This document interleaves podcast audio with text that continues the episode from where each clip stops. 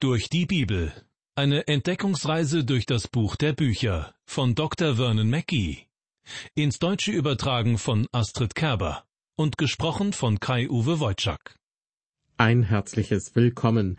Ich begrüße Sie zu einer weiteren Sendung aus der Reihe Durch die Bibel. Wir befinden uns im Buch Joel, einem der kleinen prophetischen Bücher im Alten Testament. Es besteht aus vier gehaltvollen Kapiteln. Im vorangegangenen Kapitel 3 haben wir von einigen wundervollen Verheißungen erfahren, nämlich, dass Gott seinen Geist über alles Fleisch ausgießen wird und dass jeder, der den Namen des Herrn anruft, gerettet werden wird. Aber auch der große und schreckliche Tag des Herrn wird kommen. So ein wörtliches Zitat. Kapitel 4 wird uns nun darüber mehr Aufschluss geben. Das vierte Kapitel des Joel-Buches ist zugleich das Schlusskapitel. Davor wurde den Zeitgenossen Joels der große und schreckliche Tag des Herrn angekündigt, ein Tag des Gerichts. Die Begleitumstände wurden in Kapitel 3, Vers 4 beschrieben.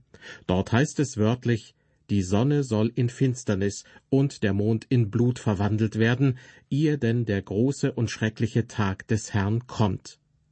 Das vierte Kapitel knüpft nun direkt an und nimmt Bezug auf diese Zeit.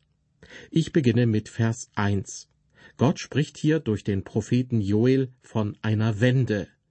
Denn siehe, in jenen Tagen und zur selben Zeit, da ich das Geschick Judas und Jerusalems wenden werde. Vielleicht erinnern Sie sich, im Kapitel davor kündete Joel von einer Zeit, in der Gott über alle Söhne und Töchter Israels seinen Geist ausgießen wird. Das wird vor dem kommenden furchtbaren Tag des Herrn sein. Und jeder, der zu dieser Zeit den Namen des Herrn anruft, wird gerettet werden. Das beschreibt tatsächlich eine radikale Wende für Israel in der Zukunft. Gott der Herr sagt von sich, dass er das Ergehen seines auserwählten Volkes in die Hand nimmt. Vor rund 2000 Jahren zu Pfingsten in Jerusalem zeigte der Herr, was es heißt, wenn er seinen Geist ausgießt. Der Apostel Petrus erläuterte es anhand der Schrift den aus allen Ländern anwesenden Juden und erinnerte sie an die Weissagung Joels, dass der Herr auch in den letzten Tagen seinen Geist auf sein ganzes Volk ausgießen will. So lesen wir es in der Apostelgeschichte Kapitel 2. Jesus war zu jenem Zeitpunkt bereits in den Himmel aufgefahren und hatte seinen Jüngern zuvor Folgendes verkündet. Ihr werdet die Kraft des Heiligen Geistes empfangen, der auf euch kommen wird, und werdet meine Zeugen sein in Jerusalem und in ganz Judäa und Samarien und bis an das Ende der Erde. Diese Worte waren für die Jünger ab diesem Zeitpunkt die Grundlage und Orientierung ihres Lebens. Für sie, alle Jünger Jesu, gilt bis heute die Verheißung, den Heiligen Geist zu empfangen und so gut ausgerüstet als Zeugen für Jesus tätig zu sein. Und zwar in Jerusalem, Judäa, Samaria und in allen anderen Ländern der Erde.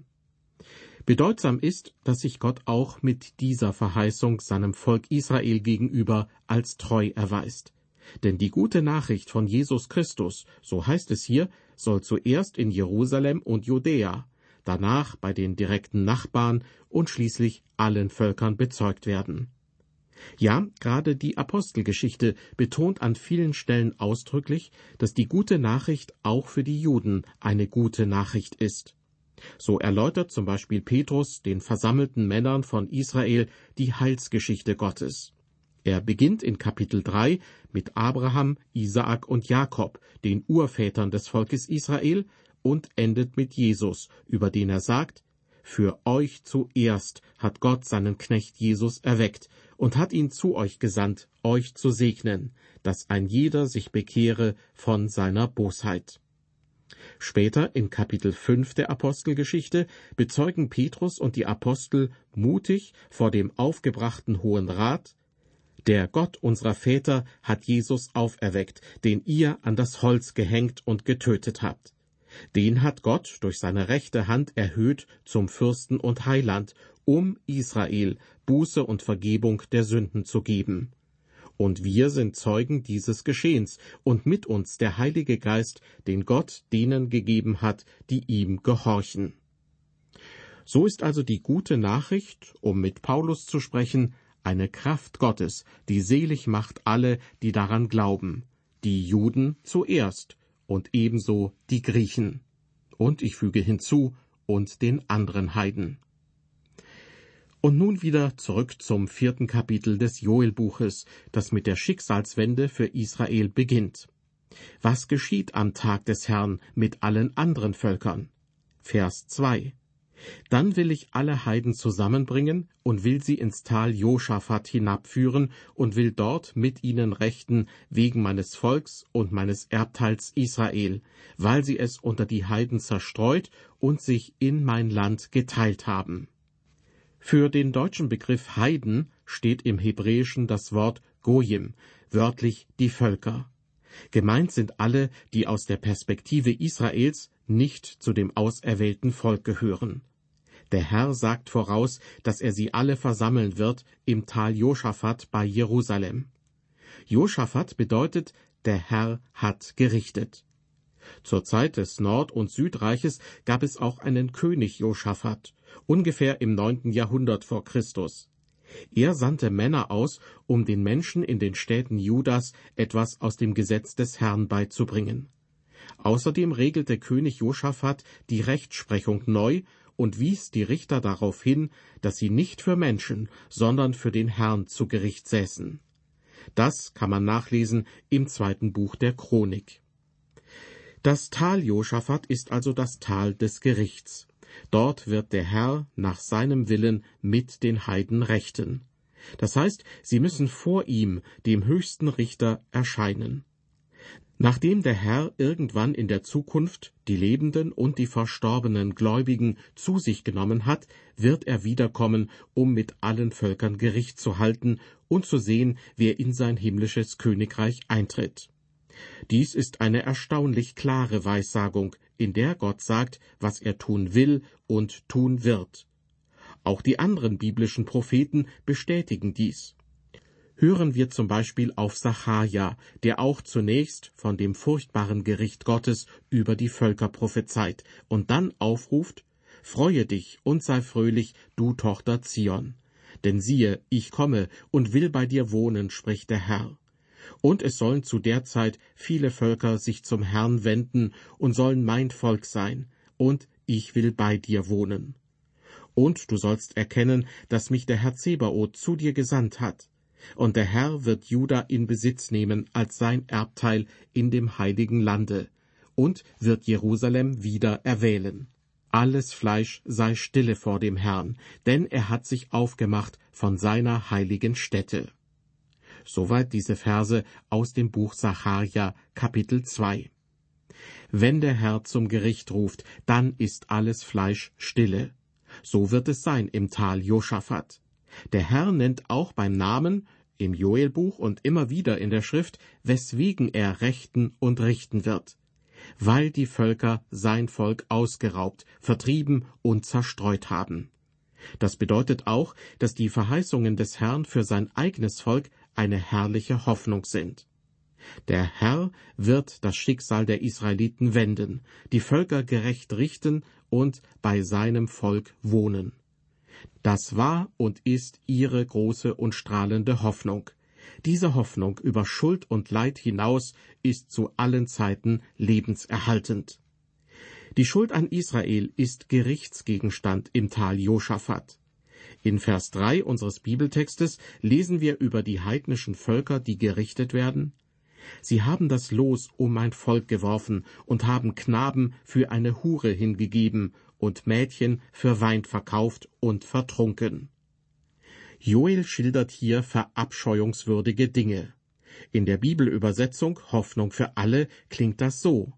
Sie warfen das Los, um zu bestimmen, wer welche Gefangenen bekommen sollte. Ein israelitischer Junge war der Preis für eine Nacht bei einer Hure, und mit den Mädchen bezahlten sie den Wein für ein Trinkgelage.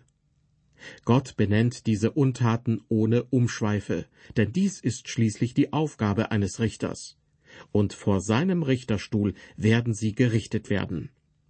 Im Prinzip handelten die Völker zu jeder Zeit so, auch heute noch. Einerseits gibt es zum Beispiel ein großes Engagement für Tierschutz, Umweltschutz und Klimaschutz, und das ist durchaus zu begrüßen. Doch gleichzeitig finden auch größte Grausamkeiten statt, so jedenfalls mein Eindruck. Ich denke zum Beispiel an die Gewalt gegen Kinder oder an deren Ausbeutung. Manche werden vernachlässigt, misshandelt, manipuliert und missbraucht. Sexuelle Gewalt und sexueller Missbrauch werden oft klein geredet. Und manche Kinder werden sogar noch vor ihrer Geburt umgebracht. All das ist aus meiner Sicht schwer lastende Sünde. Joel sagt, so handeln die heidnischen Völker, und sie versündigen sich auch gegen Gottes Volk. Gott wird das eines Tages richten. Er spricht in den folgenden Versen vier bis sechs konkret die Völker an. Und ihr aus Tyrus und Sidon und aus allen Gebieten der Philister, was habt ihr mit mir zu tun? Wollt ihr mir's heimzahlen? Wohlan, zahlt mir's heim, so will ich's euch eilends und bald heimzahlen auf euren Kopf. Mein Silber und Gold habt ihr genommen und meine schönen Kleinode in eure Tempel gebracht. Dazu habt ihr auch die Leute von Juda und Jerusalem den Griechen verkauft, um sie weit weg von ihrem Lande zu bringen. Soweit die Verse vier bis sechs. Gott der Herr rechnet hier öffentlich mit Tyrus, Sidon und dem Philisterland ab. Sie haben Juda beraubt und die Menschen in die Ferne verkauft. Gott lässt keine Schuld ungestraft und sieht nicht darüber hinweg. Er verkündet, wie er darauf reagieren wird. Weiter ab Vers 7. Siehe, ich will sie kommen lassen aus dem Ort, wohin ihr sie verkauft habt, und will's euch heimzahlen auf euren Kopf, und will nun eure Söhne und eure Töchter verkaufen in die Hand der Leute von Juda. Die sollen sie denen in Saba, einem Volk in fernen Landen, verkaufen, denn der Herr hat's geredet. Auch Hesekiel, Jeremia und Jesaja weissagen von diesem Gericht über Tyrus und Sidon, das mittlerweile buchstäblich erfüllt wurde. Durch archäologische Funde und Schriften hat man festgestellt, dass Sidon um das Jahr 677 vor Christus von den Assyrern zerstört und die Bewohner weggeführt wurden. Dies nur als kleiner Abstecher in die antike Vergangenheit. Wichtig ist, dass wir zur Kenntnis nehmen, wie Gott ist. Er verkündet Gericht und führt es auch durch. In den nun folgenden Versen neun und zehn werden alle Völker angesprochen. Ruft dies aus unter den Heiden, bereitet euch zum heiligen Krieg, bietet die Starken auf, lasst herzukommen und hinaufziehen alle Kriegsleute, macht aus euren Pflugscharen Schwerter und aus euren Sicheln Spieße. Der Schwache spreche, ich bin stark. Pflugscharen zu Schwertern machen? Die meisten von uns werden sich daran erinnern, dass in der Bibel umgekehrt von Schwertern die Rede ist, die zu Pflugscharen werden. So steht es jedenfalls in den Prophetenbüchern Micha und Jesaja. In Jesaja 2, Vers 4 heißt es, und der Herr wird richten unter den Heiden und zurechtweisen viele Völker. Da werden sie ihre Schwerter zu Pflugscharen und ihre Spieße zu Sicheln machen. Denn es wird kein Volk wieder das andere das Schwert erheben, und sie werden hinfort nicht mehr lernen, Krieg zu führen. Liebe Hörer, nach dem Gericht Gottes wird Frieden sein. Davon spricht Jesaja. Doch bevor es soweit ist, zitiert Gott die Heiden vor seinen Richterstuhl. Er fordert sie heraus und will mit ihnen abrechnen. Es ist entscheidend wichtig, Gott und sein Wort ernst zu nehmen und nichts wegzulassen, was irgendwie erschreckend klingt. Laut Joel sollen sich die Ungläubigen bereit machen. Bereitet euch zum heiligen Krieg, sagt der Herr, und er selbst wird gegen sie antreten. Ich lese weiter ab Vers 11. Auf, alle Heiden ringsum, kommt und versammelt euch. Dahin führe du hinab, Herr, deine Starken. Die Heiden sollen sich aufmachen und heraufkommen zum Tal Josaphat. denn dort will ich sitzen und richten alle Heiden ringsum. Nach meinem Eindruck klingen diese Worte schon ein wenig provozierend. Gott fordert die Heiden auf, sich dem Kampf zu stellen. Die tapfersten und mutigsten Krieger sollen antreten. Und gegen wen sollen sie kämpfen?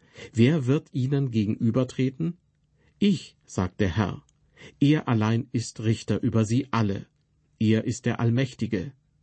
Im Matthäusevangelium Kapitel 25 redet Jesus mit seinen Jüngern über das Gericht und sagt, Wenn aber der Menschensohn kommen wird in seiner Herrlichkeit und alle Engel mit ihm, dann wird er sitzen auf dem Thron seiner Herrlichkeit, und alle Völker werden vor ihm versammelt werden. Und er wird sie voneinander scheiden, wie ein Hirt die Schafe von den Böcken scheidet, und wird die Schafe zu seiner Rechten stellen und die Böcke zur Linken. Die Bibel erinnert uns immer wieder daran, dass wir Gott und sein Wort, und zwar sein ganzes Wort, ernst nehmen sollen.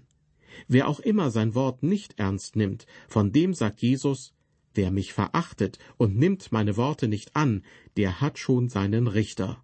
Das Wort, das ich geredet habe, das wird ihn richten am jüngsten Tage. Zurück zu unserem Bibeltext aus dem Joelbuch. Wenn es in der Heiligen Schrift um die letzten Tage und das Gericht Gottes geht, wird häufig von der Ernte gesprochen. Wenn geerntet wird, wird alles geschnitten, alles ist reif. Es gibt viel Frucht, aber auch viel Spreu.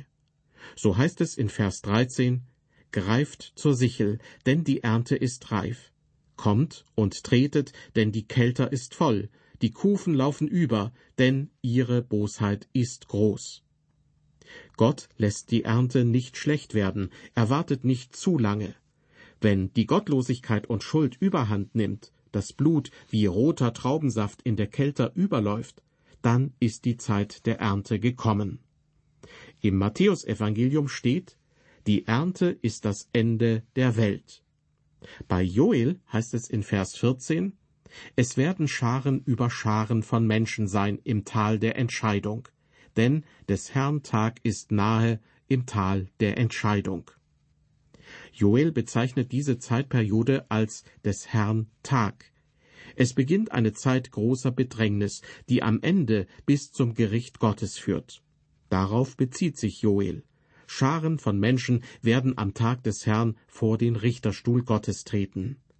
Wiederholt weissagt Joel Vorkommnisse, die durch ihre erschreckende Außergewöhnlichkeit und Einmaligkeit ein klares Zeichen sein werden. Hören Sie dazu die Verse 15 bis 17. Sonne und Mond werden sich verfinstern, und die Sterne halten ihren Schein zurück. Und der Herr wird aus Zion brüllen und aus Jerusalem seine Stimme hören lassen, dass Himmel und Erde erbeben werden. Aber seinem Volk wird der Herr eine Zuflucht sein und eine Burg den Israeliten und ihr sollt's erfahren, dass ich, der Herr, euer Gott, zu Zion auf meinem heiligen Berge wohne. Dann wird Jerusalem heilig sein, und kein Fremder wird mehr hindurchziehen. Soweit die Verse 15 bis 17.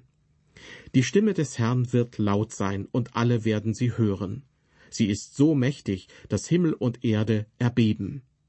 Immer wenn Gott sich zu seinem Volk stellte, ließ er in entscheidenden Momenten seine mächtige Stimme erschallen und griff in seiner Macht mittels Naturgewalten ein, so dass die Völker ringsum voller Furcht vor ihm waren.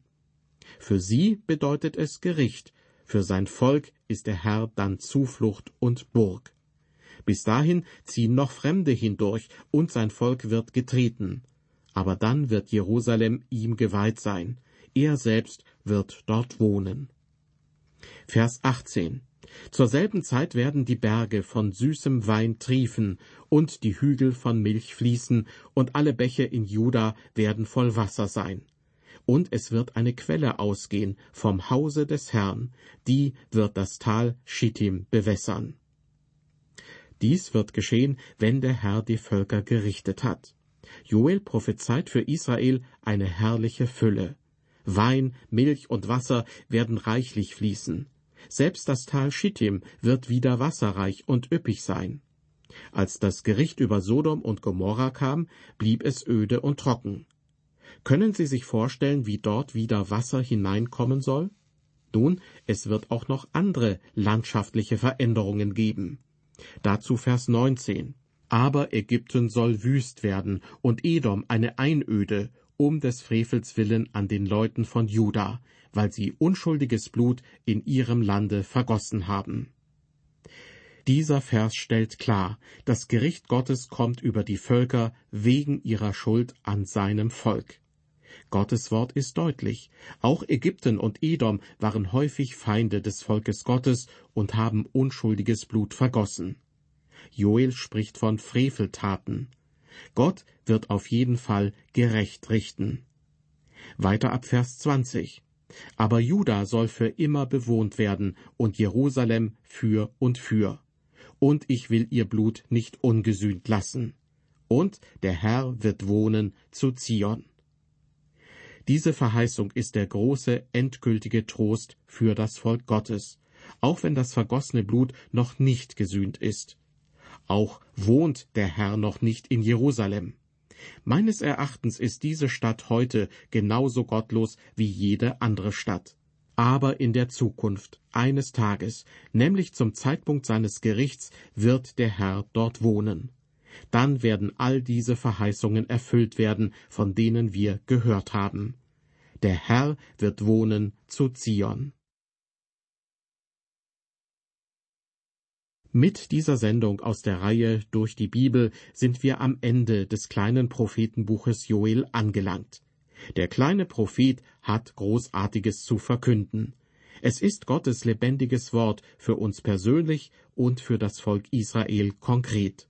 Und es erweitert den Horizont für die zukünftigen Ereignisse. Ganz zum Schluss heißt es im Joelbuch, und der Herr wird wohnen zu Zion. Welch eine Hoffnung!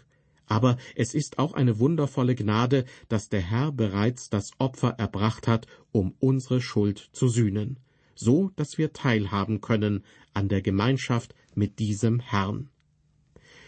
Ich verabschiede mich nun von Ihnen und lade Sie herzlich ein, auch beim nächsten Mal wieder mit dabei zu sein. Dann wechseln wir ins Neue Testament zum ersten Petrusbrief. Auf Wiederhören und ein herzliches Gott befohlen.